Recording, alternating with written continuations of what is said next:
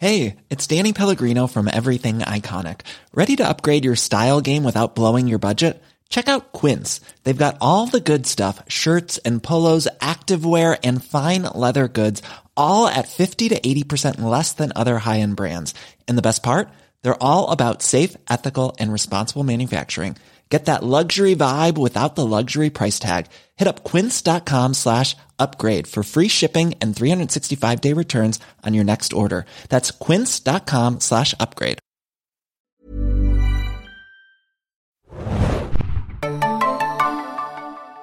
Herzlich willkommen, liebe Serienjunkies, zu einer neuen Ausgabe des Serienjunkies Podcasts. Mein Name ist Hanna und wir sprechen heute über Dexter. Frohes neues Jahr vor allem. Wir haben das Jahr 2022 und im Abstandsstudio habe ich den lieben Bjane mit dabei. Moin Bjane. Hallo, frohes neues Jahr nochmal. Wir reden heute über Dexter, denn das Finale lief äh, auch in Deutschland und äh, wir haben ja schon einen Podcast dazu gemacht, zu den ersten drei Episoden war das, glaube ich. Und wir haben noch mhm. Redebedarf, Bjane. Ich habe sehr viel drüber nachdenken müssen. Du hast auch ja. die Serie bei Serienjunkies betreut. Kannst du ganz grob zusammenfassen, wenn du an Dexter denkst, denkst du jetzt positiv an Dexter oder negativ? Kannst du das irgendwie in Worte fassen? Oh, das ist eine gute Frage. Ähm, ich weiß gar nicht, ob das Revival jetzt so viel für meine Dexter-Gefühle allgemein verändert hat. Ich glaube, weil es noch nicht wirklich richtig eingesickert ist, ähm, was sich jetzt für den Charakter vielleicht auch verändert haben könnte durch das Finale. Ja, gute Frage. Es hat, glaube ich, es hat, glaube ich, an meiner Dexter-Liebe in der Substanz nichts verändert, ähm, aber eben auch nicht zum Positiven. Also ja, wie sieht's denn bei dir aus? Ich wollte nicht sagen, bei mir sieht's genau anders aus. Also ich, mhm. Äh, wir haben es ja auch schon im letzten Podcast gesagt, wir sind ja beide so Dexter-Fans Stunde eins, ne, glaube ich. Ja. Und ich bin, ich hatte Dexter wirklich nach den letzten Staffeln, also äh, sechs, sieben, acht vor allem, war ich sehr negativ Dexter eingestellt. Nicht so schlimm wie jetzt viele mit Game of Thrones oder so, aber für mich war Dexter schon, hat mhm. viele Federn gelassen, leider, die letzten Staffeln. Und ja. ich bin jetzt sehr viel positiver gestimmt im Endeffekt. Ich habe eine Art von positiver oh, Abschluss okay. bekommen und bin auch jetzt, mhm. um das schon zu spoilern für unsere Enddiskussion, ich bin sehr positiv jetzt auf einmal angestellt, was Revivals angeht. Den ich wow, würde okay. Dexter New Blood als positives Beispiel für Revivals einstufen. Aber genau, dazu kommen wir noch. Also, worum Sehr geht's schön. heute? Dann kriegen wir vielleicht sogar mal eine Diskussion hin, wenn wir nicht derselben ja, genau, wir, sind, wir sind nicht äh, einer Meinung. Wo waren wir? Wir sind oft einer Meinung, ne? Stimmt. Nee, ich glaube ja. genau. Heute wird es also ein bisschen tief in die Diskussion gehen. Kurz zum Plan. Wir werden noch einmal kurz Dexter, also New Blood, die neunte Staffel besprechen mit allen Spoilern. Also äh, ich hoffe, ihr habt es geschaut oder ja, hört es euch an, wenn ihr es noch nicht gesehen habt. ähm, es wird auch, vielleicht eine kurze Info, fand ich ganz interessant, äh, demnächst ähm, im Home Entertainment auch kommen. Also die äh, neuen Folgen liefen ja auch bei Sky logischerweise. Und ich hatte mhm. neulich die Pressemeldung bekommen, dass es, glaube ich, im März äh, dann äh, in, im Home sozusagen erscheinen wird. Kurze Frage, da hieß es in der PM, in der Pressemeldung, zieht eure grünen oder haltet euch bereit mit euren grünen Gummistiefeln. Dexter kommt zurück. In grünen Gummistiefeln? Hm. Kannst du mir erklären, was grüne Gummistiefel mit Dexter äh. zu tun haben? ich war, also ich bin jetzt, ich habe jetzt, ich kann nicht ausschließen, dass er irgendwann in den acht Staffeln früher mal grüne Gummistiefeln getragen hat, aber es wäre jetzt nicht das erste, woran ich denke bei dem Charakter. Danke, weil ich dachte die ganze Zeit, hä, habe ich da irgendwie neun Staffeln lang die falsche Serie geschaut? Ich dachte so, haltet eure euer Messerset bereit oder ne, eure grünen Hand, Hand, wie heißen sie, Handley-Shirts oder wie auch immer diese Hemden ja. heißen. Ne? Aber grüne Gummistiefel, ich dachte wirklich so, also ich weiß nicht, was der Pressemensch da irgendwie dachte. Hm. Aber nun gut, also haltet eure grünen Gummistiefel bereit, von denen Klar. wir nichts wissen. Wir reden jetzt über ähm, Dexter, die neunte Staffel und vor allem über das Finale. Ich überlege gerade, wo legen wir denn dann los? Ich glaube, wir fangen gleich mit dem Kracher ein. Also nochmal, Achtung, Spoiler, Spoiler, Spoiler. Mhm. Wir müssen über das Ende reden. Jana. Ja. Dexter ist tot. Bumm. Ich glaube, er ja. ist auch wirklich tot. Es gibt ja noch so eine Theorie, dass er nicht wirklich tot sei. ja, das ist auch wieder so schön. jetzt endlich, also ob man jetzt den, den Abschluss gut oder schlecht findet, aber wenigstens, und das ist auch etwas, was ich äh, positiv anrechne, haben wir jetzt mal einen finalen Abschluss, weil der Charakter tot ist und trotzdem kommen schon die Erste, die jetzt wieder auch ziemlich gute Theorien haben, warum er doch nicht tot sein könnte. Du meinst das, dass er mit seinen Händen auf eine ganz bestimmte Stelle zeigt, wo, wo Harrison hinschießen soll mit seinem Gewehr, nämlich auf das Herz und die Leute denken, dass er dort genau eine schusssichere Weste oder irgendwas oder eine Bibel oder keine Ahnung, irgendwas, was ihn vor dem Schuss, äh, vor dem Schuss gerettet hat. Ja, Grünen Gummistiefel, ja, I don't know. ähm, ja, als ich das las, dachte ich so, okay, da habe ich wirklich überhaupt nicht dran gedacht. Also nee, wirklich zero. Und mir ging es genau wie dir. Ich dachte mir so, oh, wow, konsequent, ne? Dexter ist tot tot, tot. Mhm. Äh, da gibt's irgendwie keine Diskussion. Und dann lese ich diese, diese wilde Theorie und dachte so, okay, man kann auch wirklich überall eine Theorie rausziehen. Aber sag mal ganz kurz, das war etwas, was mich ein bisschen gestört hat, beziehungsweise wo ich lange drüber nachdenken musste. Würdest du deinen Sohn dazu bringen, dich umzubringen? Hm.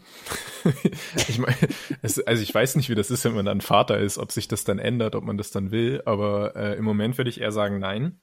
Und ich finde es auch furchtbar, weil wir haben ja schon oft auch äh, immer wieder angedeutet bekommen, obwohl man ja dazu geneigt ist, Dexter irgendwie zu mögen, aber als Vater ist er halt wirklich eine Vollkatastrophe. Also er hat diesem armen Jungen so viel Schmerz zugefügt. Und das Schlimmste ist, es soll uns jetzt äh, quasi gezeigt werden, dass er jetzt endlich damit aufhören will und ihn erlösen will, aber das tut er, indem er ihm nochmal den größtmöglichen Schmerz überhaupt zufügt. Also diese Bitte oder diese Aufforderung an Harrison, das ist ja das macht den Jungen ja endgültig kaputt. Ich kann mir nicht vorstellen, dass er dadurch, also dass er das irgendwie gesund verarbeiten kann. Also, ja, kein guter Vater. Ja, danke, dass du das sagst, weil ich hatte das Gefühl, dass auch die Serie oder die Serienmacher und Macherinnen mir das verdeutlichen wollen, wie toll das jetzt ist, dass äh, mhm. Harrison ihn umbringt. Und ich dachte die ganze Zeit, der Junge hat doch sowieso schon extreme psychologische sozusagen Probleme slash Anforderungen ne, durch sein ja. Leben irgendwie zu meistern. Und jetzt gibst du ihm noch so etwas on top. Ich meine, ne, und dann sehen wir ihn so glücklich in Anführungsstrichen wegfahren, wo ich immer denke, der, der Junge hat gerade seinen Vater erschossen. Mhm. What the fuck? Ja, und es kommt auch sehr plötzlich. Also gerade weil in der Folge davor ähm, ja noch so alles ziemlich gut zwischen den beiden ist und sie sind endlich ehrlich miteinander und haben ja diese großen Pläne, dass sie das als Vater-Sohn-Duo alles machen und dann völlig aus dem Nichts schlägt die Stimmung um und Harrison sagt, okay, nee, ich habe keine andere Wahl, ich muss dich umbringen. Also es kam, wenn es wenigstens irgendwie ähm, vorbereitet gewesen wäre, dann könnte man vielleicht noch drüber reden, ob das Sinn macht, aber es war einfach nur eine Art von schockierende Überraschung, die anscheinend sein sollte. Und ich glaube, die Autorinnen dachten sich auch, ja, es wäre es wäre einfach so poetisch, wenn Dexter von seinem eigenen Sohn umgebracht wird, aber ja, es macht dann halt trotzdem keinen Sinn, wenn, wenn das alles einfach so aus dem Nichts kommt.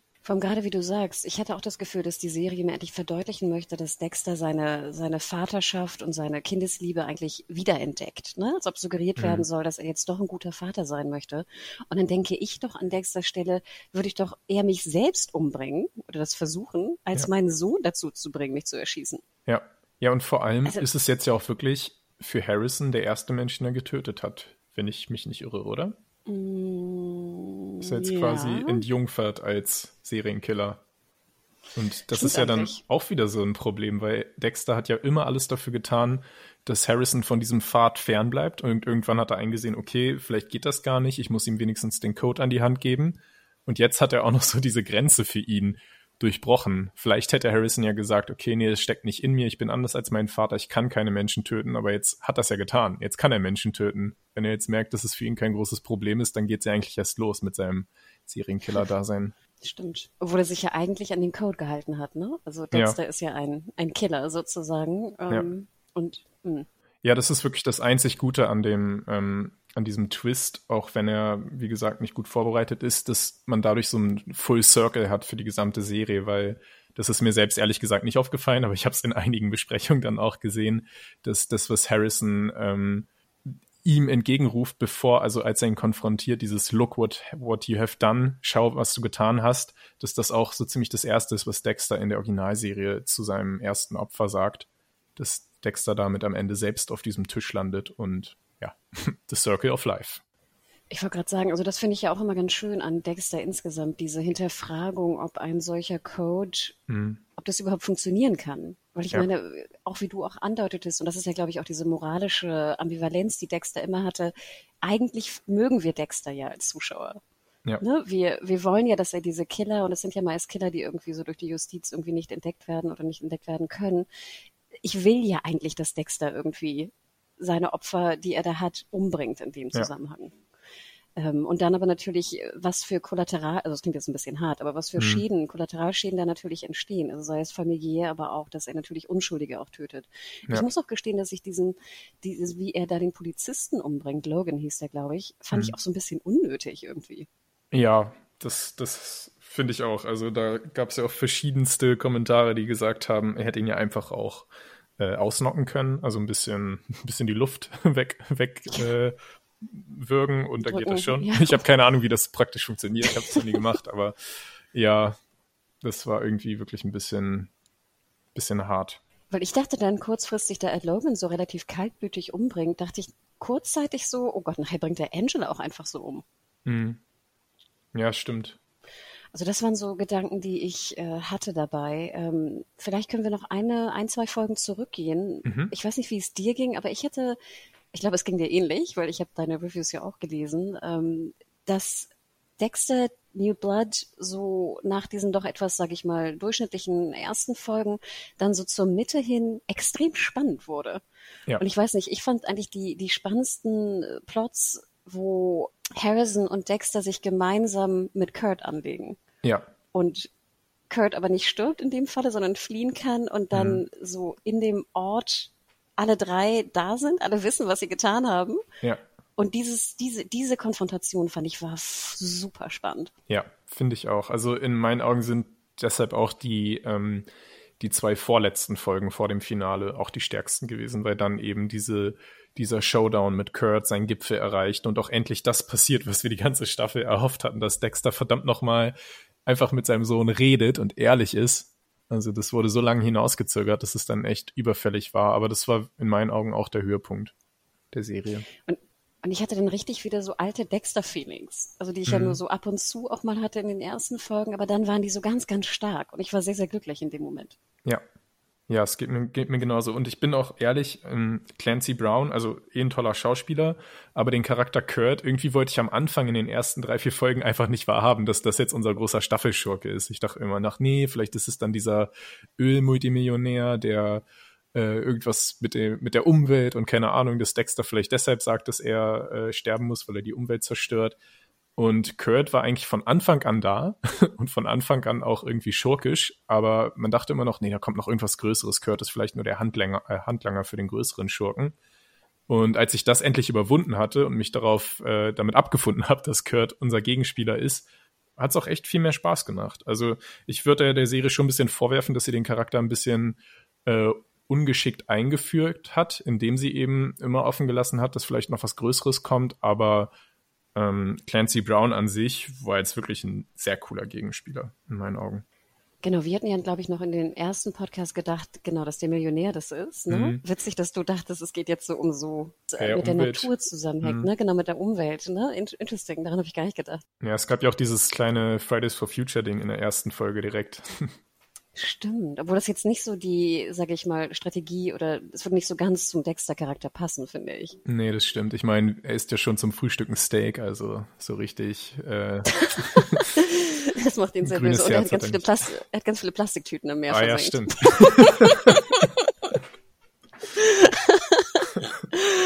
das wäre doch mal was gewesen, wenn er jetzt einfach in der neuen Staffel gelernt hätte, wie man nachhaltig mordet. Mit wiederverwendbaren Plastikfolien und so. Ich überlege gerade, wie geil wäre das denn gewesen. Aber dann wären die, die Tüten wären wahrscheinlich zu dünn gewesen, weißt du, wenn das so auflösende Tüten gewesen wären. Ja, stimmt. Vielleicht hätte man die Leichen noch kompostieren können und dann irgendwie noch so einen kleinen Gemüsegarten hinten. Obwohl, das wäre sehr witzig gewesen. Ich fand ja, Dexter war ja oftmals auch sehr so witzig und so ein bisschen cheeky. Ja. Das ja, wäre, finde ich, eine ganz, ne, ganz mhm. interessanter mhm. Plot gewesen. Das war Teil, also in der neuen Staffel auch, finde ich. Also ich hatte jetzt irgendwie auch so ein paar Mal mitbekommen, dass der Humor ein bisschen verloren gegangen ist, aber ich finde, das da die, also die neue Staffel sich schon bemüht hat und da wirklich auch ein paar ganz gute Szenen dabei waren. Natürlich vor allem durch die Schauspieler, die das einfach auch gut können. Vielleicht noch eine Sache. Wir dachten ja auch genau, dass ähm, Kurt äh, nicht der Gegner ist, sondern der Millionär. Ich fand es auch ein bisschen schade. Ich hatte das Gefühl, der Millionär war nur wie so ein, weißt du, es wurde so angedeutet, mhm. damit man irgendwie denkt, er könnte Red es sein. Herring. Nachher wurde er irgendwie, genau, wurde er vergessen. Ja. Er kam ja. ja auch nie wieder vor, oder? Ja, ich finde, das ist allgemein, genau, er kam gar nicht mehr vor. Und ich finde, das ist allgemein auch ein ziemlich großes Problem äh, in dieser neuen Staffel, dieses Ding mit den Red Herrings, also diese, ja, diese falschen Fährten oder Köder, die einfach nicht funktionieren. Und ich weiß nicht, ob wir das fast jetzt schon aufmachen wollen, aber das ist wirklich eigentlich das, was mich am aller, allermeisten stört, dass wir auch einen alten Charakter aus der Originalserie eingeführt bekommen und uns ganz klar impliziert wird, dass das der große Showdown wird. Das wieder das Zusammentreffen von Dexter und Angel. Und dann kommt es einfach nie. Das ist für mich auch der größte Red Herring ever. Ja, und ich frage mich, ist das bewusst gemacht?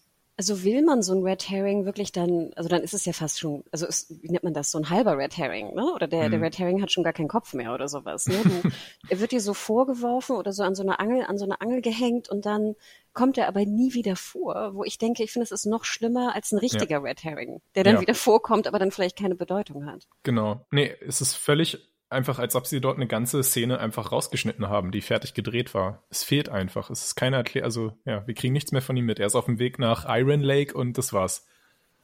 Ja, aber nochmal, das, aber das, also ich finde, es wäre fast zu offensichtlich gewesen, wenn Batista und Dexter wieder aufeinandertreffen. Mhm. Aber du kannst mir doch nicht das andeuten. Ja. Der, der, Schauspieler ist gecastet, er trifft äh, Angela mhm. und dann passiert daraus nichts. Ja.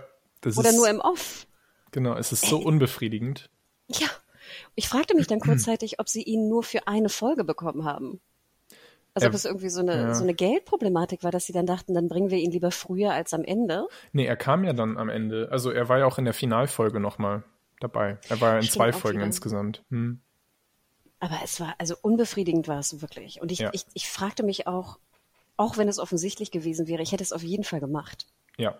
Und ich glaube, das wäre auch wirklich stark gewesen, weil dann hätte man auch wieder diese Brücke gefunden zur zur alten Serie und auch zu Dexters alten Taten, dass er eben, also die haben es jetzt so ein bisschen versucht in dem finalen Moment, wo Harrison ihn erschießt und wir nochmal so eine kleine Montage sehen von den Gesichtern, wo Dexter anscheinend das größte äh, Schuldgefühl gegenüber hat, wo dann aus irgendeinem Grund auch so Leute wie Lundy dabei sind. Ich mir denke, okay, hatte Dexter da jetzt irgendwie, gut, der Typ hat seine Schwester gedatet, aber ich glaube nicht, dass zwischen ihm und Lundy irgendwie eine große Beziehung da war. Aber ja, also das sollte, glaube ich, so ein bisschen nochmal seine Verantwortung auch für die alten Taten nochmal erinnern, weil es wäre jetzt ein bisschen albern, wenn, wenn er nur dafür verurteilt würde, dass er jetzt hier diesen Matt umgebracht hat, Kurt und dann jetzt gut, Logan war natürlich wirklich schlimm, aber das ist ja, also diese neuen Figuren, die haben ja längst nicht denselben emotionalen Fußabdruck bei uns wie die alten Charaktere. Aber ich glaube, es ging auch vor allem um die unschuldigen Leute, die er getötet hat, ne? Oder? Hm.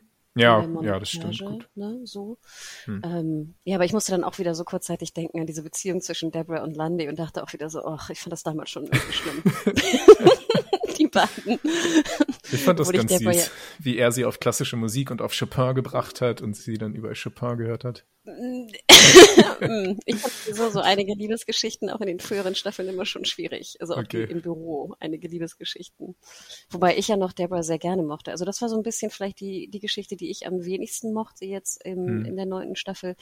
Diese sehr aggressive Deborah, ja. die so als, ne, als, als Mahn, Geisterscheinung oder wie auch immer äh, bei ihm auftritt.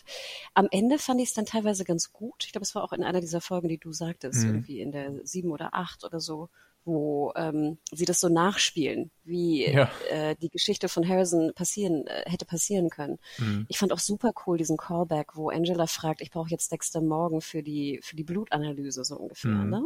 Ja. Also da waren tolle Callbacks, aber insgesamt war ich doch ein bisschen traurig mit mit der Einführung von Deborah. Ich hätte sie eigentlich nicht gebraucht in dem in der Art und Weise. Nee, also es gab wirklich, also die, es waren vielleicht zwei, drei gute Szenen dabei, aber der Großteil war wirklich eher bedauerlich. Ähnliches, äh, ähnlich ging es mir auch mit der Podcasterin. Ich fand, mhm. das war auch so ein Red Herring so ein bisschen. Ich hätte gerne mehr von ihr gesehen. Nachher fand ich, ging das rasend schnell, dass sie dann auch äh, Opfer da im, im Horrorkabinett im Keller ist. Und sie sah überhaupt nicht aus wie sie. Also in dem, ich, ich, dachte, hä, okay, ist sie das jetzt Wer oder nicht? Das? Ja. Ich dachte auch so, okay, das soll jetzt sie sein anscheinend. Ich, äh, das fand ich auch, ich fand, das war irgendwie schade. Also ich finde, weil die Zeit hätte ja gereicht. Ja. Ich hätte auch gerne mehr von den Teenies erfahren. Also ich fand mhm. gerade so diese Teenie-Storylines mochte ich ganz gern mit Harrison an der Schule. Ja, es ist irgendwie vieles äh, nicht so gut gewichtet gewesen in der Staffel. Vielleicht noch ein Punkt, der mich auch gestört hat, und ich weiß, da bin ich, glaube ich, alleine, aber mich störten auch die Interieurs extrem. Also die Polizeistation mit diesem Weichzeichner in irgendwie gelb-braun sah für mich mhm. aus wie in so einem Hallmark-TV-Film. okay. Also das fand ich, wenn, wenn man sich wirklich mal, also ich, ich, liebe ja besonders auch die erste Staffel von Dexter. Und das war damals einfach, wenn man sich so versucht zurückzudenken in die damalige Serienwelt, war das einfach super crisp und schön gedreht. Mhm. Klar, war auch damals ja noch in Miami gefilmt und sowas, aber es war einfach wunder, wunderschön, ästhetisch wunderschön. Tolle Kamera, tolle Beleuchtung. Und jetzt hatte ich das Gefühl, dass gerade die Interieurs auf seine Cabin sahen für mich immer sehr studiomäßig aus und sehr künstlich, was ich potenziell immer nicht mag. Ja. Und wie hat dir dann aber das große Kabinett des Schreckens von Kurt gefallen? Ich fand es sah besser aus, weil es halt nicht so eine komische Beleuchtung hatte. Mhm. Ne? Also nicht diesen Weichzeichner da irgendwie auch drin. Ich bin leider ja. kein Kamera, keine Kamerafrau oder Beleuchterin. Deswegen, also wenn jemand da draußen ist, schreibt uns nicht. gerne. Ne? Was, was, aber ich finde, es sieht so sehr artifiziell aus. Und ich fand, das Horrorkabinett ging. Ich fand es jetzt nicht besonders gruselig. Mhm. Also klar, wenn man sich überlegt, was es ist, ist es gruselig. Aber ich fand es, ich war, hatte jetzt nicht furchtbare Angst. Ich denke halt ja. nur immer, ich würde nie in so einen Keller gehen, wo man einfach draußen die Klappe zumachen kann. Ja, stimmt. Ja. ja, vor allem auch Angela wieder. Ähm, wo Dexter sie einfach dahin schickt und sie ohne Verstärkung oder irgendwas einfach so, wenn es eine Falle gewesen wäre, wäre sie da einfach fröhlich reingetapst und das ist nicht sehr klug. Ich nie und das finde ich ein bisschen ja, genau, sie soll sich halt hier diesen einen, der eine Kollege, der immer ein bisschen Angst hatte, den hätte sie doch mitnehmen können. Gut, Logan Den ging nicht. Ne? ja, ja, genau, der. Aber das hat mich bei Angela allgemein frustriert. Also sie war eigentlich schon meine Lieblingsfigur von den neuen besonders aber sie hat immer so einen Riesenspagat zwischen wahnsinnig schlau und Dexter teilweise auch zwei Schritte voraus und manchmal wirklich total doof. Äh, also sie war immer dann, wenn es für, für die Story gerade nützlich war, war sie sehr schlau, damit die Dinge vorankommen. Aber wenn es dann irgendwie schlecht war, wenn sie schlau wäre, dann war sie auf einmal wieder sehr naiv und leichtgläubig. Und es war für mich kein kohärenter Charakter dadurch. Ich fand, der Charakter hatte jetzt auch, sage ich mal, wenig. Ich, ich, kann, ich kann den wenig greifen. Also mhm. für mich ist es einfach die Freundin von Dexter, die irgendwie mal eine Freundin verloren hat. Ich fand, dieser Plot wurde dann auch so ein bisschen wieder vergessen. Mhm. Aber mehr weiß ich über sie nicht. Kannst du mir irgendein Adjektiv noch sagen zu ihr? Mhm. Naja, sie sieht halt aus wie Deborah. ja, was eher ein bisschen creepy ist, finde ich. ja. Stell dir mal vor, du datest jemanden und siehst und, erfähr, und siehst dann später, dass vielleicht so die Schwester auch aussieht. Also ich finde das total creepy. Ja, das stimmt.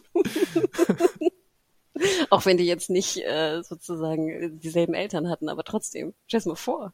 Ja, das wäre schon ein bisschen... Stell vor, deine Freundin zeigt dir so ein Bild von ihrem Onkel und der sieht aus wie du. das wäre dann, glaube ich, so etwas, was aber niemand ansprechen würde. also, ähm, ja. Und sonst wissen wir nichts von ihr. Ich fand auch diese Beziehung mit der Tochter, ich hätte ja gern einfach mehr erfahren. Ich mhm. hatte immer das Gefühl, sie war immer nur so das Vehikel der, der Freunde, die, genau wie du beschreibst, immer so entweder sehr klug oder sehr dumm war. Mhm. Ja, so, ja. Ich mochte sie trotzdem, aber vielleicht liegt es auch nur an der Schauspielerin, dass ich die irgendwie ganz sympathisch fand. Aber ja, als Charakter war es eigentlich schon alles ein bisschen, ja, bisschen äh, halbgar. Mhm. Genau. Harrison insgesamt hat mir gut gefallen. Ich finde, er hat auch sehr gut gespielt. Der hat sich bei mir echt entwickelt. Am Anfang konnte ich ihn gar nicht ausstehen und ich fand ihn dann immer sympathischer mit der Zeit. Ich auch. Und ich finde, er hat seine Rolle echt, echt gut gemacht. Ähm, vielleicht kommen wir da mal auf den Punkt von Harrison bezüglich ähm, Spin-off. Das wurde ja auch diskutiert mhm. nach dem Finale. Ich kann ja ganz kurz sagen, dass es auch für Showtime äh, ein, ein wahnsinnig äh, erfolgreicher Coup war, jetzt äh, Dexter nochmal äh, re reviven zu lassen. Mhm. Ähm, wir haben Quoten gesehen, also dass an dem Sonntag jeweils zur Ausstrahlung hin in Anführungsstrichen nur drei Millionen Zuschauer gegeben haben soll. Aber laut äh, Variety und Co. haben sich wohl die Zuschauerzahlen dann kumuliert äh, in den Folgetagen auf acht Millionen Zuschauer im Schnitt pro Folge. Wow. Es ist wirklich, also das sind Zahlen, finde ich, die haben wir jahrelang nicht mehr gehört. Mhm. Ja. Gerade bei Showtime nicht. Also ich finde, Showtime ist ja auch ziemlich in der Versenkung äh, untergegangen so ein bisschen. Für Yellowstone wäre das eine schwache Folge. Stimmt, also Yellowstone ist ja sowieso ne, der, der Held. Aber äh, insgesamt muss ich ja sagen, ja. Showtime hat ja mit äh, Dexter und jetzt auch Yellow Jackets ne, als neue mhm. Brand wirklich echt einen guten Riecher gehabt. Ja. Also die, die Quoten waren super, sodass man natürlich überlegen könnte, ob jetzt, ob es weitergehen sollte mit Harrison. Wie findest du das?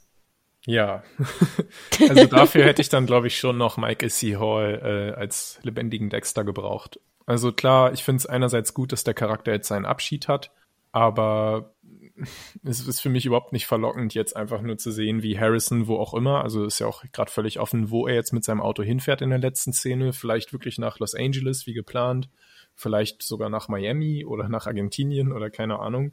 Aber ich kann mir nicht vorstellen, auch wenn der, der Jack Alcott, Alcott das ganz gut gemacht hat, aber ich kann mir nicht vorstellen, dass der diese Serie tragen kann, weil er ist halt wirklich kein Michael C. Hall. Er hat nicht den, denselben Charme, ähm, um so einen Charakter zu tragen, der einerseits total hassenswert ist durch seine Taten, aber andererseits eben so liebenswürdig, weil man ihn dann irgendwie doch mag. Ich weiß nicht, ob er das hinkriegt. Und ich habe irgendwie auch gar kein Bedürfnis, das zu sehen. Also dann lieber in meiner Fantasie, dass ich mir denke, gut, äh, vielleicht macht er jetzt das von seinem Vater weiter und entwickelt diesen Code jetzt aber noch weiter, dass es irgendwie wirklich auch moralisch halbwegs wasserdicht ist. Aber ich will das nicht sehen. Wie sieht's bei dir aus? Ja, mir geht's so ein bisschen ähnlich. Also ich fand ihn auch unheimlich stark, aber ich glaube auch, dass er noch nicht stark genug ist, auch als Charakter nicht, um die mhm. Serie wirklich, ne, man könnte natürlich ihn jetzt auf Batista treffen lassen. ah ja, stimmt. Ne, ich gucke mal gerade, äh, David Sayers, der Schauspieler, und nochmal nachgeliefert Angela, ne, Julia Jones. Mhm. Ähm, aber ich gebe dir recht. Also ich meine, was er müsste ja den Code irgendwie weiterführen, denn ich will ja, ich will ja nicht Harrison beim Psychiater sitzen sehen, jetzt den Mord, äh, den, den, den, nicht Mord ist es ja nicht, den äh, jetzt das Umbringen seines Vaters an, äh, zu analysieren. Genau, wirklich. Er muss natürlich dann irgendwie auch eine Art von Dark Passenger haben, denn sonst wäre es irgendwie hm. Kein Dexter, ne? So.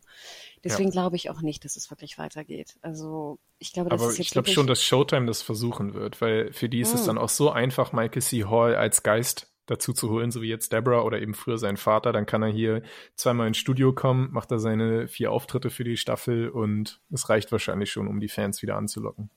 Ich glaube, die könnten das sehr mhm. günstig alles produzieren mit dem großen Label Dexter drauf, dann passt das schon. Hm. Du hast wahrscheinlich recht. Du hast recht, ja. Dann wäre Dexter die neue Deborah, ne, de facto. Und dann sehen wir Harrison, wie er jetzt äh, damit umgeht irgendwie. Mhm. Kurze Frage. Hannah, also äh, Yvonne Strachowski, war ja tot, ne? beziehungsweise hatte Krebs, glaube ich, und ist gestorben. Ist das fix? Also hat Harrison sie sterben, also sterben sehen, das klingt jetzt ein bisschen hart, aber kriegst du das noch zusammen? Also war das wirklich, war er dabei, als sie gestorben ist, oder ist da noch eine, eine potenzielle Rückkehr möglich?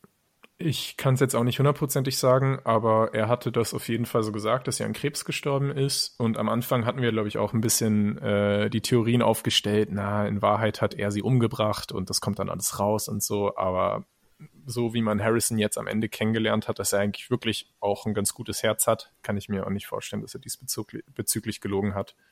Und ich glaube, wenn dem so wäre, dann wäre jetzt auch in dieser finalen Szene, wo er Dexters Brief an Hannah liest, noch irgendwie was durchgeschieden, dass er dann vielleicht noch mal ein finsteres Gesicht zieht, weil er weiß, dass er seine, dass seine Mutter noch, oder irgendwas, also ich glaube, sie ist tot und ich glaube nicht, dass sie, dass sie da zurückkommt. Okay. Letzter mhm. Punkt, den ich hier auf meiner Liste habe, war weiterhin die Haare.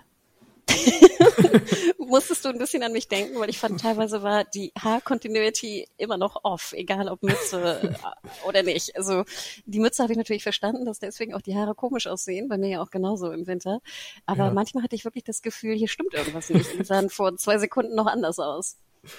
Ich weiß es ehrlich gesagt nicht. Ich weiß gar nicht, wo ich, wo ich hingucke. Also, und wo du hinguckst. Du schaust natürlich halt immer auf die Haare und auf das Interieur, aber keine hm. Ahnung. Ich glaube, ich schaue in die Augen oder so. und ich schaue noch auf den Gang. Ich finde ja auch, Michael C. Hall hat einen sehr merkwürdigen Gang. Das ist mir vorher nie so wirklich aufgefallen. Oder er war früher ja. besser, der Gang, der Dexter-Gang. Aber ja, das ist das, worauf ich schaue. Ich habe sonst bezüglich Dexter-Staffel eigentlich nichts mehr und würde sonst in die Diskussion kommen, jetzt Revival. Ja, ich hätte, ich hätte trotzdem noch mal eine Frage, weil du sagtest ja, dass es kann dann auch direkt überleiten, nehme ich mal an, dass Dexter New Blood dich jetzt eigentlich bekehrt hat und dass du doch ein Revival-Fan bist. Aber so wie wir jetzt drüber geredet haben, schien das Finale dich jetzt auch nicht sonderlich begeistert zu haben. Also, ja. Ich glaube, das ist ja immer die Frage, woher kommt man?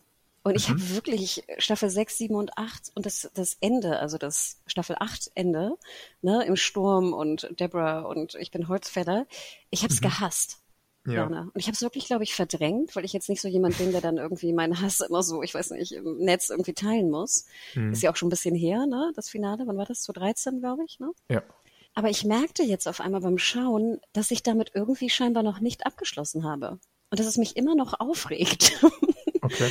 Und deswegen hatte ich jetzt ja. das Gefühl, dass ich so ein bisschen das verarbeiten kann und auch äh, ad acta legen kann.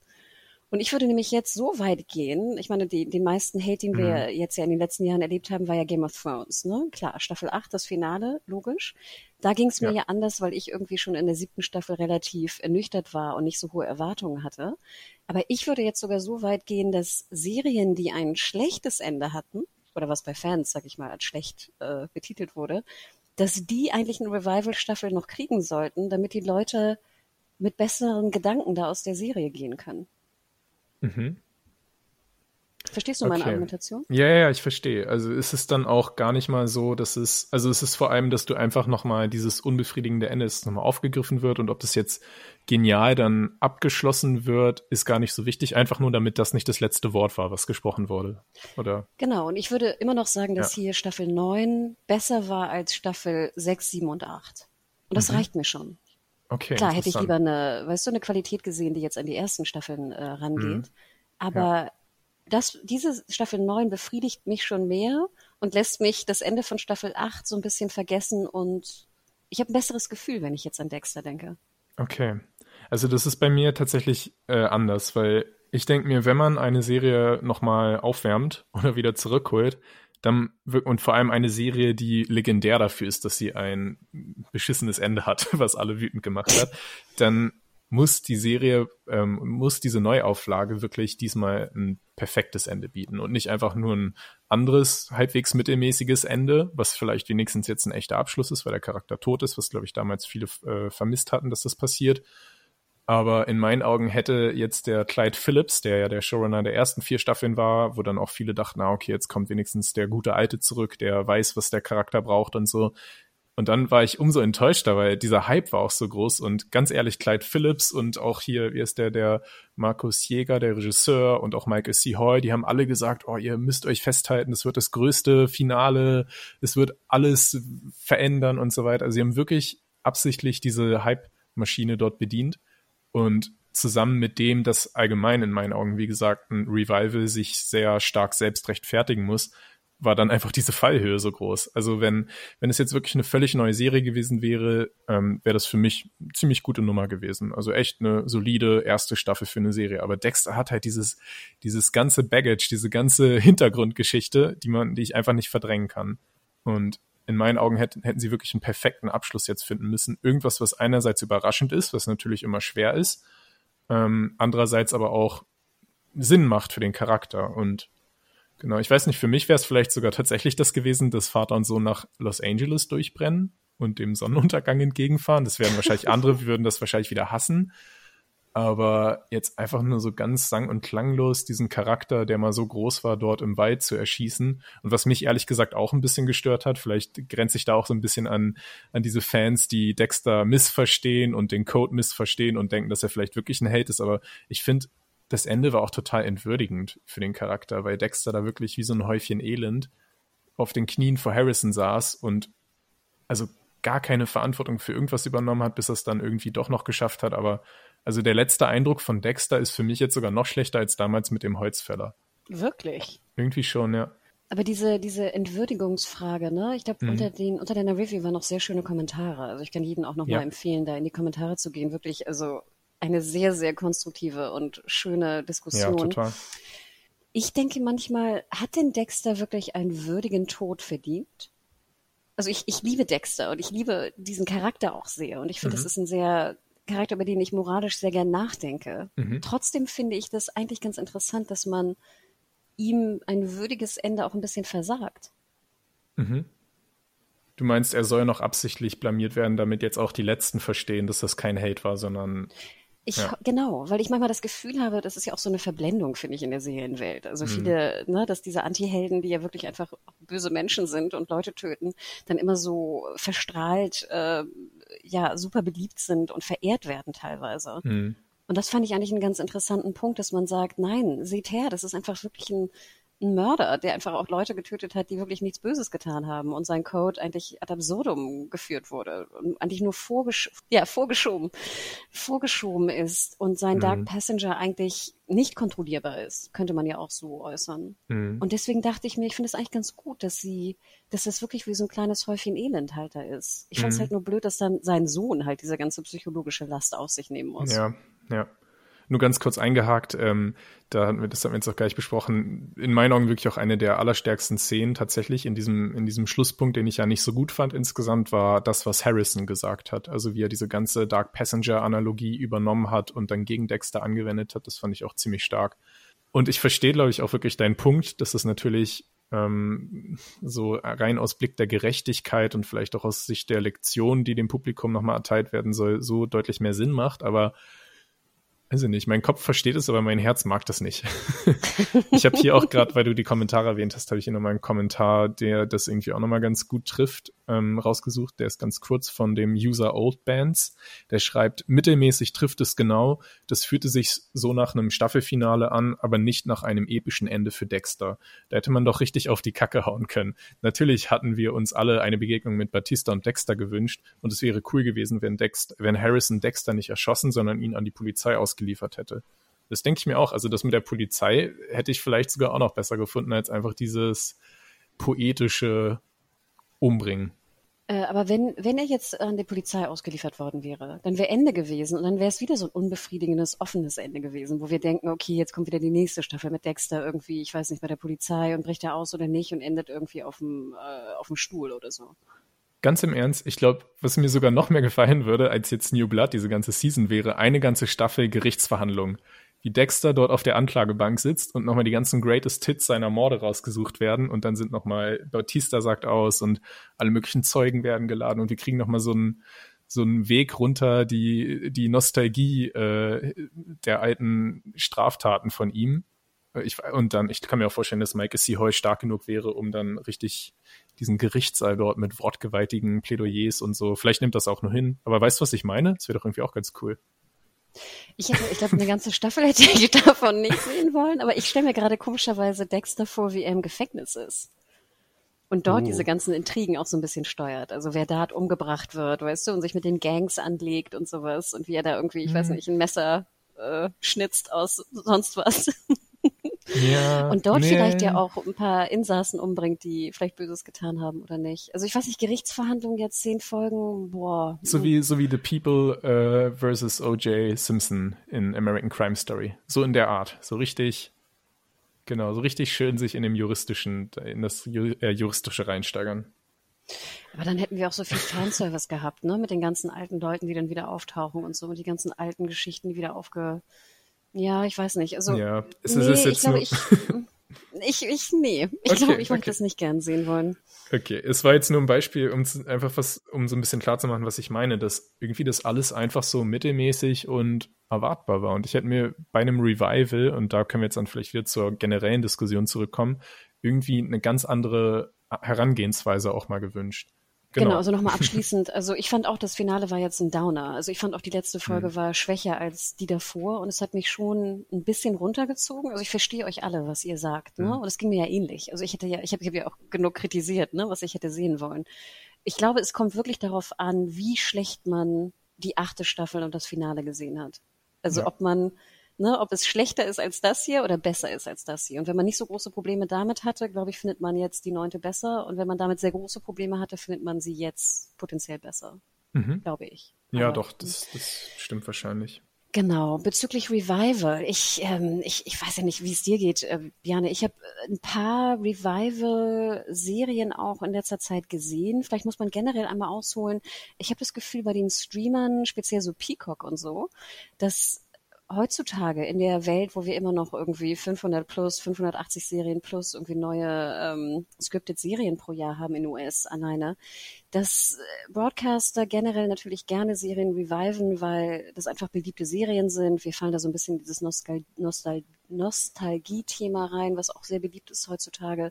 Und du hast natürlich schon eine Zielgruppe und eine Fangemeinde, die sich auf jeden Fall die neuen Folgen anschauen werden. Ne? Also um ja. da, sag ich mal, aufzufallen in dieser ganzen Serienwelt. Ich habe manchmal das Gefühl, dass Revivals noch mehr stattfinden, als sie vorher schon stattgefunden haben. Also wir hatten ja mhm. schon mal so in den 2015er, 16er hatten ja. wir ja auch schon ein wahnsinniges Revival-Job äh, äh, in US. Und jetzt habe ich das Gefühl, haben wir 10 bis 20 eigentlich neue Revival-Serien pro Jahr. Mhm. Ja, ich habe so ein bisschen das Gefühl, das hängt mit Corona zusammen und alles zurückzuführen in den ersten Lockdown, so Frühling 2020, wo diese ganzen Hollywood-Stars zum ersten Mal einfach nach Hause äh, oder in ihre in ihre äh, Villa äh, verbannt wurden, sich zu Tode gelangweilt haben. Manche haben angefangen mit Gal Gadot äh, oh. Imagine zu singen. Also es war wirklich eine furchtbare Zeit. Oh Gott. Ähm, und ich glaube, viele von denen sind dann so in diesem in dieser Leere ihrer Wohnung rumgelaufen und haben einfach versucht, sich an ihre größten alten Hits zu erinnern und haben dann vielleicht auch keine Ahnung. Ich weiß nicht, da gab es ja wirklich zu jeder alten Serie gab es ja dann irgendwie ein kleines Revival äh, nicht ein Revival, sondern wie, wie nennt man das, so eine Reunion, dass sich die halt die alten oh. Cast-Leute bei Zoom zusammengesetzt haben und einfach nur um die Zeit totzuschlagen. Und dann kam wahrscheinlich die Schnapsidee, okay, das haben jetzt hier gerade äh, zwei Millionen Menschen sich angeschaut, wie wir einfach nur miteinander quatschen. Dann hat wahrscheinlich der Sender angerufen und gesagt, hey, wollt ihr das nicht ganz als neue Serie machen? Und äh, ja, ich glaube, das hängt so ein bisschen damit zusammen sehr gute Theorie. Oh Gott, ich sehe jetzt immer noch äh, Imagine vor mir. Das war wirklich cringe Boah. hoch 10. Ja. wenn, wenn ihr euch fragt, was cringe ist, das ist die Definition davon. ähm, ja, glaube ich, gute Theorie. Ich glaube auch so ein bisschen, dass äh, jeder, der in der Serienwelt irgendwie auch mit Business zu tun hat, sieht ja auch, wie groß die Abrufe sind noch von so alten, ja. sag ich mal, eher klassischen Network-Serien. Also ich meine, wir haben ja gesehen, was Friends ne, für Zahlen einfach reingeholt mhm. hat bei Netflix oder jetzt auch The Office, was das für ein Hype immer noch ist. Also ich glaube auch, dass die dieser Nostalgie, alte Brand, wie einfach es einfach potenziell wäre, ne? Dann nochmal irgendwie vielleicht zwei Leute aus dem alten Cast zu nehmen oder eine Neuauflage zu machen, einfach, dass du, dass du die Reichweite damit erzielen kannst. Ja. Ich habe auch oft das Gefühl, dass man dann immer die, die Hits sieht und nicht die ganzen Flops, denn es gibt ja auch unendlich viele Flops diesbezüglich. Ja, voll. Also es gibt auch so viele Sachen, wo man sich einfach nur fragt, für wen wird das jetzt zurückgeholt? Dieses Head of the Class oder wie das hieß, ne? Oder Saved by the Bell. Also gut, ich bin eine andere Generation. Oh, Saved by the Bell mochte ich gern. Ja, okay, sorry. aber einiges, also ich glaube, das Head of the Class wurde ja dann auch gleich wieder eingestellt. Bin mir gar nicht 100% sicher, aber ja, also da ist nicht alles ein Hit. Ja, und Saved by the Bell war ja auch sehr groß in US, ne? Dürfen wir nicht mhm. vergessen. Also, dass dann ja manche Serien, speziell so aus den 80er, 90ern, ja teilweise sehr erfolgreich waren in US und nicht so ja. erfolgreich waren in, ne, in Deutschland. Ähm, aber ja, ich gebe dir recht. Ich habe mal geschaut, was ich so in den letzten Monaten an Piloten auch gesehen habe. Und ich weiß gar nicht, ob du es mitbekommen hast. Ich habe hier die Neuauflage oder das Revival von Leverage gesehen. Ah ja, stimmt. Das 4400. Mhm. Mhm. Wonder Years, mhm. Fantasy Island. Mhm. und ich muss ganz ehrlich sagen, Wonder Years zum Beispiel finde ich ein sehr interessantes Beispiel, denn ich finde, es ist eine, eine schön gemachte Serie. Ja. Sie muss aber nicht Wonder Years heißen. Also das gibt's genau. ja auch, so ja. Art von ne, Revivals, wo du denkst, sie nehmen einfach nur den Namen, um jetzt irgendwie weniger Marketing ausgeben zu müssen. Das ist dann eher so ein Reboot wieder, ne, wo sie dann wirklich auch die Charaktere neu besetzen und alles nochmal von vorne erzählen. Genau, und das, das ist ja auch, finde ich, immer die interessante Frage, was ist es eigentlich? Ne? Du hast hm. ja mhm. Reboot jetzt schon gesagt. Ähm, Revival ist ja wirklich eher, so würde ich es immer definieren, wenn Charaktere auch aus der früheren Serie wieder drin auftauchen. Genau. Wobei das ja auch in einem Reboot passieren kann. Ja, ich glaube, also da muss man dann auch wieder, wenn es nur zum Beispiel Better Call Saul, würde ich sagen, ist kein Revival von Breaking Bad, sondern eher ein Spin-off, weil dort ein kleiner Nebencharakter dann plötzlich zu einem Hauptcharakter wird, auch wenn es dann in derselben Welt spielt. Und ich würde sagen, Revival ist wirklich das klassische Beispiel Dexter, wo eben wirklich auch der Hauptcharakter weiterhin im Zentrum steht. Und es sind natürlich jetzt auch hauptsächlich neue Figuren. Das macht es wieder ein bisschen kompliziert. Aber also beim Reboot wird alles komplett von vorne gestartet. Vielleicht kommt noch mal ein alter Charakter in irgendeiner Form oder ein alter Star zurück, um das ein bisschen anzuheizen. Ähm, ja. Und bei einem Revival wird wirklich die Hauptgeschichte weitererzählt. Und ein Spin-off nimmt sich einen Nebenhandlungsstrang, würde ich sagen. Wobei ich ja Better Call Saul ist ja auch noch ein Prequel. Also es ist eigentlich ein Prequel-Spin-off. das ist noch komplizierter. Ich habe nämlich jetzt in dieser Recherche, wo ich dachte, wie grenzt sich's ab, ist mir noch ein anderes Wort untergekommen, wo ich auch sehr lachen musste, und zwar ein Remakequel. Hast du das schon mal gehört? nee, gehört. und zwar wird da hier Star Wars. Normally, being a little extra can be a bit much, but when it comes to healthcare, it pays to be extra. And United Healthcare makes it easy with Health Protector Guard fixed indemnity insurance plans. Underwritten by Golden Rule Insurance Company, they supplement your primary plan, helping you manage out of pocket costs without the usual requirements and restrictions like deductibles and enrollment periods. So when it comes to covering your medical bills, you can feel good about being a little extra. Visit uh1.com to find the Health Protector Guard plan for you. Genannt, The Force Awakens, weil das Okay. ja eigentlich äh, ein, Moment, es ist eigentlich ein, ist es jetzt ein Sequel oder ein Prequel? Moment, eigentlich ein, Pre, nee, ein Pre Sequel ist, aber es ist ja. Ja. eigentlich, die, die Story wird ja eigentlich remaked. Es ist ja eigentlich fast die komplett selbe Story. Auf eine Art. Und da ja. wurde, ne, und da wurde jetzt, also wie gesagt, Remake gemacht. Dann würde ich überlegen, dann wäre äh, Better Call Saul ein Spin, Sequ ja, ein, ein Spin-off-Sequel, ne? Man kann das nicht Nee, zusammenpacken. Prequel.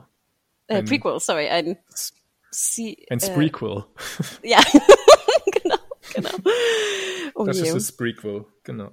Ja, das ist, ah ja, stimmt, das Wort Remake hatte ich jetzt auch noch gar nicht. Das ist nämlich jetzt in meinen Augen wäre das wieder das, was ich als Reboot gedacht hätte, so wie One Day at a Time, was ja komplett neu gemacht wurde mit einer äh, Latino-Latinx-Familie. Oder Battlestar Galactica war ja auch, glaube ich, komplett neu gemacht, oder? Na, jetzt geht's ja los. Es spielt so ein bisschen auch in einer anderen Zeit, im selben Universum, aber klar, Starbuck und Co. sind anders, ne? Aber es wird, Ja. genau, da gibt's natürlich ganz viele Mischformen, ne? Und du hast recht, also ich glaube, Remake ist immer, wenn die Story eigentlich komplett neu gemacht wird, ne? Mhm. Du Ja. nimmst die Story und machst sie komplett neu. Und bei Reboot hatte ich mal so eine Definition gelesen, die ich ganz schön fand, dass es halt wirklich um die, um das Konzept geht, was eigentlich nur abgewandelt oder neu gemacht wird. ja. Man Es kann Mhm. zum Beispiel sehr schön für, sorry? Nee, Entschuldigung, ich, ja. Ich fand jetzt zum Beispiel immer ein sehr schönes Beispiel Sherlock Holmes. Mhm. Also bei allen, sag ich mal, Adaptionen von Sherlock Holmes kann man sich ja immer fragen, eigentlich ist es ein Remake, weil die Stories ja teilweise dieselben sind. Also Hound of Baskerville und wie sie alle heißen. Ne? Wir kennen ja sogar die Titel eigentlich der Geschichten. Aber natürlich wird es teilweise auch rebooted, weil du die Charaktere irgendwie abwandelst und eigentlich nur Ja. die Charaktere, sag ich mal, in den Grundkon Grundkonzepten benutzt. Ja, und um es noch komplizierter zu machen, ist in dem Beispiel jetzt nicht sogar einfach eine Buchadaption, weil die beziehen sich ja nicht auf die, auf die alten Filme oder so, sondern ja einfach auf die Bücher wahrscheinlich.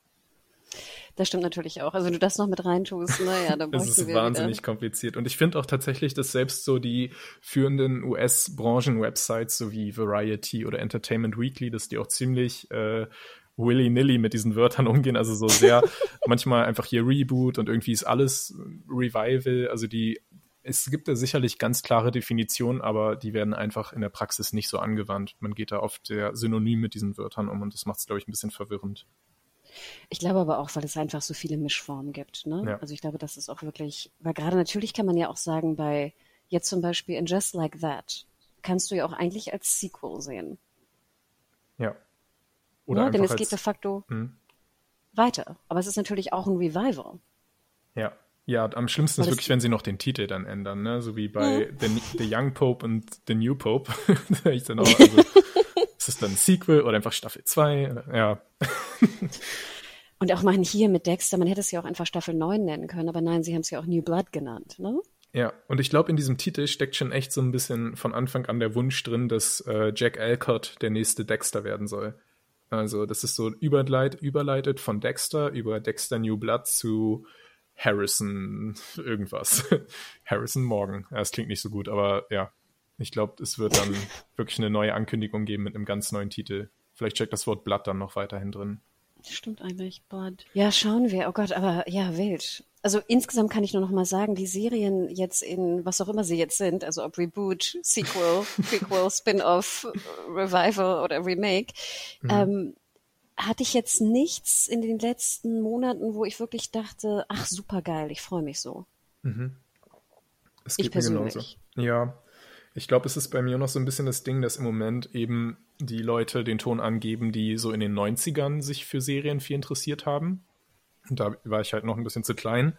Und deshalb wird es gerade alles so ein bisschen auf die Zielgruppe von, glaube ich, im Durchschnitt 40-Jährigen. Also diese ganzen 90s-Hits, Fresh Prince of Bel Air und all das wird gerade rausgegraben. Frasier. Frasier, genau. Ähm, ja, deshalb kommt wahrscheinlich dann meine Zeit erst in zehn Jahren. Vielleicht kriege ich dann meine ganzen alten äh, Favoriten nochmal rebootet. Ja, ist aber, ich habe jetzt tatsächlich auch keine, keine Serie so richtig, die mich interessiert hat. Ähm, ein, einer, also ein kleines Beispiel, was mir noch eingefallen ist, ist ähm, der Sopranos-Film, The Many Saints of Newark oder auch der Deadwood-Film. Das ist jetzt ja kein Serien-Sequel äh, oder Revival oder so, aber da wurde eben auch diese Marke immerhin in einem einzelnen Film nochmal wiederbelebt. Das waren so die einzigen, die mich jetzt auch wirklich interessiert haben und die auch sehr gut waren. Breaking Bad gab es auch noch, ne? El Camino, ja, stimmt. Ja. Komischerweise hatte ich das Gefühl, dass die Filme eher so ein bisschen untergingen. Also ja, ich weiß nicht, müsste mir nochmal die Quoten anschauen und so und wie viel sie eigentlich gekostet haben. Aber ich hatte das Gefühl, dass eigentlich immer so eine Serie dann besser funktioniert als so ein Abschlussfilm. Ja, wenn es wirklich so nach dem gefühlten Hype geht, würde ich dir recht geben. Ja, da hat man echt das, also auch, glaube ich, die Box-Office-Zahlen sind jetzt von dem Sopranos-Film auch nicht so stark gewesen, wenn man bedenkt, dass Sopranos ja eigentlich ein, also eine riesige Marke in der Popkultur auch ist. Und bei Deadwood zum Beispiel fand ich es auch wieder sehr sinnvoll, weil ja einfach damals, glaube ich, die dritte Staffel ja auch ein offenes Ende hatte, mehr oder weniger. Ne? Also da ja. würde ich mir ja immer noch gerne einen Abschluss wünschen für Karneval. Apropos Clancy mm. Brown, eine Serie, die ich ja sehr geliebt habe und die sehr mm. einfach im, äh, mittendrin in der zweiten Staffel endet und die Geschichte ist noch gar nicht fertig erzählt. Also ja. na, das ist nochmal etwas, aber ja, interessant. Cl ähm, mm der Clancy Brown führt bei mir auch nochmal so ein bisschen auf so ein kleines Fazit, Fazit was, was ich bei dem Thema habe, nämlich, dass ähm, ich das super finde, wenn alte Ideen ähm, nochmal aufgewärmt werden, aber nicht in dem Sinne, dass man es dann eins zu eins nochmal wiederbelebt, sondern dass man sich davon inspirieren lässt und dem irgendwie einen neuen Spin gibt und eine ganz neue Marke ähm, aufbaut, die sich da vielleicht einfach so ein bisschen, so ein bisschen als Vorbild nimmt. Und Clancy Brown sage ich deshalb, weil der auch damals bei Lost mitgespielt hat. Und du hast ja vorhin auch schon Yellow Jackets erwähnt was in meinen Augen so ein bisschen in diese alte Lost-Kerbe schlägt, aber auf eine völlig neue Art. Und das ist das, was ich mir wünsche. Also wenn, wenn irgendwelche SerienmacherInnen ähm, sich denken, sie fanden Lost toll, dann sollen sie nicht zu ABC laufen und sagen, wollen wir nochmal Lost neu drehen oder weiter fortführen, sondern dann können sie ja ihre eigene Idee nehmen und einfach nur als Referenz vielleicht den Senderleuten sagen, das könnte so ähnlich wie Lost sein. Also, weißt du, was ich meine? Total ne? lost äh, mit, mit Frauen äh, in verschiedenen Zeitebenen und besser als The ja. Wilds. ja, genau. Das war wahrscheinlich der Pitch, womit sie es bekommen haben. Und das ist doch super dann. Total. Vielleicht ja. noch eine Sache, die jetzt auch aufgewärmt wurde, wo ich wieder so ein bisschen in meinen Gefühlen nicht so ganz wusste, was ich denken sollte. Justified. Ich weiß nicht, ob das jetzt noch in dein Beuteschema fällt, altersmäßig. Habe ich gesehen, ja. Und da zum Beispiel war ich eigentlich immer sehr happy auch mit dem Ende. Also ich hatte nie ein unbefriedigendes, ich, wenn ich an Justified denke, bin ich nicht unbefriedigt. Ja, es war sogar ein herausragendes Ende, finde ich. Hm. Genau. Und ich dachte mir, ich würde gern nochmal in diese Welt eintauchen. Ich würde trotzdem weiterhin in die Richtung gehen oder argumentieren, dass solche Fortführungen, Revivals, wie auch immer wir sie definieren, dann besonders Sinn machen, wenn das Ende nicht besonders gut war. Ja, ja, stimmt. Weil dann kann man was reparieren und nicht was kaputt machen. Da ist ja das Risiko viel größer. So, und das ist natürlich jetzt bei Justified, habe ich echt so ein bisschen Schiss irgendwie und denke, lasst es doch einfach in Ruhe. Ja. Ja, das stimmt. Oder das hängt dann auch immer sehr von den Leuten ab, ob die es dann schaffen oder nicht, ob es gut wird. Aber ja. Natürlich, ne? Und natürlich, wenn hm. es jetzt die beste Serie aller Zeiten wird, habe ich natürlich nichts dagegen, ne? Aber ich meine, die Wahrscheinlichkeit ist eher gering. Und dann würde ich dir recht geben, dann macht lieber was Neues oder macht so ein Remix draus. Oder ja. ich fand ja zum Beispiel Watchmen auch immer noch eine sehr geniale Idee von ähm, hm. Lindelof. Also, dass man wirklich so etwas als Grundlage nimmt, sich dann aber komplett auch trennt von Film und Comic. Ja. Und nur ja, halt genau. die Basis eigentlich übernimmt. Genau, und das, das ist auch wieder das, was ich bei Dexter gerade am Ende nochmal äh, meinte, dass man, wenn man das dann macht, wirklich auch mal den Mut haben sollte, das Ding komplett anders anzugehen. Also da fällt mir als Beispiel ein Twin Peaks, was dann, wann war das, mhm. 2017 wiederbelebt wurde und es war ja völlig anders. Also David Lynch hat sich gedacht, oh, jetzt bin ich hier nicht mehr im Network-Fernsehen und muss irgendwie eine stringente Geschichte erzählen, die auch das normale äh, Feierabendpublikum äh, abholt, sondern er ist da ja wirklich in tiefste, weirde, äh, experimentelle Filmbereiche vorgedrungen, weil der Kabelsender ihm, Showtime ihm das einfach erlaubt hat, weil es David Lynch war. Also, oder jetzt auch sowas ähnliches, ich weiß noch nicht, wie es wird, aber es gibt ja auch diese Idee mit dem äh, Bel Air, also wo eben The Fresh Prince of Bel Air als Marke genommen wird, aber diesmal die Geschichte äh, als Drama erzählt wird, was ja auch ein ganz neuer Ansatz ist. Sowas finde ich könnte interessant sein. Ähm, und da ist eben auch wieder dieser Vorteil, dass alte Marken von Network-Sendern bei Streaming-Diensten oder auch bei Kabelsendern ganz neue kreative Freiheiten kriegen können. Äh, sowohl was die, den Stil angeht, vielleicht auch, dass sie ein bisschen mehr cursen, also so, so äh, Beleidigung und sowas einbauen sollen oder auch Sex, wenn das, äh, wenn das gewollt ist. Aber ja, oder was besonders dort auch noch hinzukommt, die Laufzeit der Episoden dass man dann auch mal richtig, genau, richtig ausufern kann. Oder mal eine Folge, die nur 20 Minuten ist, die nächste ist dann wieder 50. Also da ist ja so viel mehr Freiheit da. Ähm, genau. Ja, und du kannst auch, ne, du musst nicht zehn Folgen machen, du kannst auch neun machen oder elf, ne? Ja, je nachdem, genau. was sinnvoll ist und nicht, was du laut dem Network, ne, Seasonplan irgendwie liefern musst. Obwohl das auch wieder problematisch sein kann. Ja, ja. ja. Ich wollte gerade noch ein Beispiel nennen, um das wieder zu hinterfragen. Arrested Development bei Netflix, was bei. Fox als 20 Minuten genial war, richtig schön kompakt und bei Netflix dann völlig, also manchmal sind vielleicht auch ein paar kreative Grenzen ganz hilfreich für die Macher. Stimmt auch wieder. Ja, aber ich weiß zum hm. Beispiel hier bei Lynch, er hat ja auch einfach, ne, wie viele Folgen waren es? Das war auch eine ungerade Zahl. Und ich meine, Watchmen waren ja auch neun Folgen, ne, oder? Ja, ich glaube. Oder vielleicht ich zehn, glaube, weiß ne? ich also, nicht. Hm. Ich meine, es war eine ungerade Zahl. Also du hast recht. Ne? Ja. Manchmal finde ich auch so Network-Fernsehen, wenn du jede Woche halt eine neue Folge rausballerst, manchmal ist das auch gut, ne? Für den Kreativprozess. Manchmal. Ja. Ähm, ach, interesting. Aber generell, glaube ich, sind wir da einer Meinung, dass wir lieber, gibt uns ja. lieber was Neues, ne? Als sozusagen eigentlich schon. ein klassisches Remake. oh Gott. Remake, Remake oh je. Aber Obwohl man auch so ein bisschen ein, eine Sorge dort Entschuldigung, eine Sorge dort ist ja auch immer noch, dass diese ganzen Spin-offs und Revivals und so weiter, dass die so ein bisschen die Pipeline verstopfen. Also dass das dafür sorgt, dass Leute dann denken, jetzt gibt's dieses äh, dieses neue Revival und dadurch kriege ich meine frische neue Serie nicht, die es sonst geben würde. Aber ich glaube, diese Sorge kann man auch mal so ein bisschen nehmen, weil jetzt ja auch dieser Tage wieder die Nachricht kam von dem FX-Senderchef äh, John Landgraf, der ja immer so die Serien zählt wie viele Serien gerade insgesamt produziert werden. Und da kam jetzt wieder die Meldung, dass 2021 nach dem kleinen Durchhänger mit Corona 2020 wieder ein absolutes Rekordjahr war. Also es gab im Jahr 2021 559 US-Serien und einfach dadurch, weil es immer, immer mehr Serien gibt, ist es auch okay, wenn davon dann vielleicht die Hälfte Revivals und irgendwelche mutlosen äh, Aufwärmsachen von damals sind, weil es wird trotzdem nicht weniger frische Materialien geben, in meinen Augen. Stimmt, er sagt immer, das sind Scripted-Serien Primetime, ne? Genau. Die genau, Landgraf, ja. äh, der Landgraf, ne? So nennen wir es immer bei der Redaktion. Der Landgraf hat sich wieder gemeldet. ähm, nee, eine sehr interessante. Ich würde das gerne mal für Europa und Deutschland sehen, die Zahlen, ne? Aber ich glaube, ja. die sammelt keine. Wir haben, wir haben keinen Landgraf leider. Ähm, aber nee, du hast recht. Ich, ja, und natürlich auch Buchadaption, du hattest es ja kurz auch schon mal angedeutet, ne? Das ist ja auch, sind ja, ja auch so Trends, die gibt's ja auch schon seit Jahren. Und auch, Re auch ja. Remakes, ne? Wenn es um in die Hollywood-Geschichte geht, gerade im Filmbereich, gibt's ja auch schon King Kong, ne? Oder irgendwas. Das ist ja auch schon, das sind ja keine neuen Trends, sag ich mal.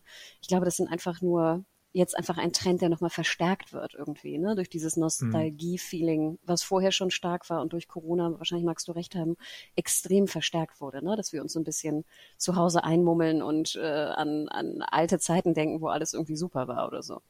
Ja. Ja, also ich, insgesamt finde ich es ganz interessant, wenn man sich so bei Peacock das Line-Up anschaut, dass da gefühlt über 50 Prozent irgendwie Revivals und Co. sind, aber mhm. ähm, ich denke, das ist ja auch so ein Pendel, ne, was sich dann irgendwann wieder beruhigen wird, meiner Meinung nach. Ja, stimmt. Und Peacock ist sowieso nur, äh, nur dafür da, um die Office anzubieten. Also ich glaube, viel mehr, viel mehr müssen die eh nicht machen. Das macht, glaube ich, schon die Hälfte ihrer Streams aus. Aber jetzt haben sie Office schon verloren, ne? An Netflix. Ist es nicht wieder zurückgegangen in den USA? Also in Deutschland ist es jetzt endlich bei Netflix auch, Gott sei Dank. Aber ich dachte in den also es USA. Kann sein, dass, dass es in USA zurückgegangen ist aber ich glaube, mhm. dann hat es ja auch schon, die meisten Netflix-Peeps haben es ja schon gesehen, würde ich mal sagen, jetzt in zwei Jahren. Und dass es jetzt ja, international bei Netflix ist, wo ja Peacock angeblich irgendwann kommen soll zu Sky dieses Jahr. Ja. Aber ich glaube, bei so The Office ist es auch egal, weil die Leute, die das lieben, die schauen es sowieso jeden Abend und dann auch die Folge zum zehnten Mal. Also, ob sie es dann schon gesehen haben. Obwohl ich auch denke, bei Friends hat es jetzt auch ein bisschen nachgelassen. Weißt du? Also ich glaube ja. auch diese, diese Nachhol, also ich zum Beispiel liebe The Office auch. Und ich habe Anfang von Corona habe ich auch so ein Rewatch gemacht von The Office. Mhm. Und jetzt habe ich aber auch genug. Also ich gehöre nicht dazu, dass ich jeden Abend The Office gucke. Und würdest du einschalten bei einem Reboot oder bei einem Revival oder bei einem Prequel? Ach, schwierig, ja. Hm. Ich, also ich meine, Steve Carell kann ich immer irgendwie gucken, aber ich würde ihn dann lieber auch in was Neuem sehen. Ja. Und ich glaube, ich will, ich würde halt gern mal wieder so eine eher klassische Network-Comedy gucken. Also ich gucke ja wenig Comedies und manchmal vermisse mhm. ich so ein bisschen diese klassischen Network-Comedies. Ja. Ne? Ja, stimmt. Ach, aber schwierige Frage. Vielleicht noch ein letzter Punkt. Ähm, Yellow Jackets, du hast es gesagt, äh, auch große Fans äh, bei uns in der Redaktion. Wir versuchen mhm. demnächst auch noch einen Podcast dazu auf die Beine zu stellen, denn es war wirklich sehr ungewöhnlich und wie gesagt sehr auch erfolgreich. Ich habe mir auch nochmal die Zahlen angeschaut, also auch in US. In Deutschland habe ich auch das Gefühl, dass bei Twitter und Co. auch ein ziemlicher Buzz dazu herrscht. Mhm. Und äh, ich glaube, wir haben auch so ein bisschen Euphoria auf der Liste, Bjane. Oh, also, voll gern, ja. Ne, ich habe neulich noch mal kurz eine Klammer den Jules-Film geschaut. Mhm. Oh. Die Einzelepisode oh. von ihr letztes Jahr. Mhm. Ja. Fuck Everyone Who's Not a Sea-Blob ist auch der schönste Titel, den ich je gehört habe. Und ich finde ja, der ging auch so ein bisschen unter, weil es im Dezember, glaube ich, rauskam. Ne? Ich finde ja immer so, die Dezember-Releases gehen immer so ein bisschen unter dann auch in den Best-ofs. Mhm. Ja, ich glaube im Januar sogar, also was ich sogar eine noch undankbarere Zeit finde. Also die, die Roof-Folge war, war vor Weihnachten und die Jules-Folge dann im, äh, Ende Januar irgendwann. Hm. Ja, so rum. Aber ich kann also jeden da draußen nochmal empfehlen. Ich würde sogar Leuten empfehlen, die Euphoria nicht gesehen haben oder nicht mochten, einfach diese eine Einzelfolge zu schauen oder Special. Geht ja auch nur, was ist das, 46 Minuten oder so. Also ja. so relativ kurz. Ja. Aber wirklich, also ein, ein Meisterwerk, ja. kann ich auch nur nochmal sagen. Deswegen, also ich bin auch jetzt äh, mehr als vorbereitet für die zweite Staffel. Sehr schön. Die zwei Folgen sind schon raus in Deutschland. Wir sind, glaube ich, zwei, drei Wochen zurück von US. Mhm. Also da könnt ihr euch auch drauf freuen. Ähm, ich glaube, es ist sogar ja. zeitgleich bei Euphoria. Bei Dexter war es immer ein bisschen versetzt, aber Euphoria müsste eigentlich ja, zeitgleich stimmt. sein. Mhm. Stimmt, sorry. Und Yellow Jackets ist, glaube ich, zwei Folgen zurück, aber Doppelfolgen in Deutschland und Einzelfolgen in US. Ja, genau. Sorry, du hast absolut recht. Euphoria war zeitgleich ein Wunder, ne? Im Vergleich ja. zur letzten Ausstrahlung von Staffel 1, die, glaube ich, drei Monate später gezeigt wurden oder so. Mhm. Ähm, ja, also wir, wir haben große Pläne. Gerne. Ich hoffe, wir hören uns ganz bald wieder. Ähm, wo kann man dir denn noch bei, bei Twitter oder Social Media folgen? Mm, bei Twitter gern unter dem Handle Bojack Bockman oder einfach mein Name, Bjarne Bock. Und dich? Ja, und ich finde, man sollte, man sollte auch noch mal schauen, deinen tollen Zusammenschnitt deiner Top-Serien 2021. Ich weiß nicht, hast du den noch angepinnt? Äh, ja, ist äh, bei Twitter direkt der oberste Post.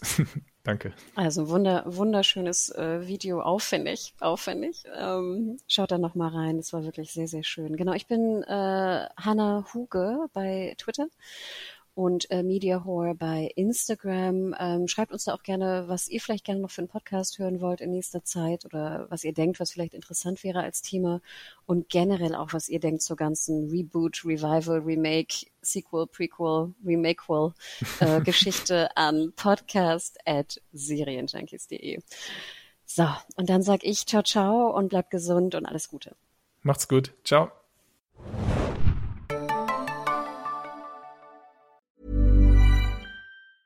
Hey, it's Danny Pellegrino from Everything Iconic. Ready to upgrade your style game without blowing your budget? Check out Quince. They've got all the good stuff, shirts and polos, activewear and fine leather goods, all at 50 to 80% less than other high-end brands. And the best part? They're all about safe, ethical and responsible manufacturing. Get that luxury vibe without the luxury price tag. Hit up quince.com slash upgrade for free shipping and 365 day returns on your next order. That's quince.com slash upgrade.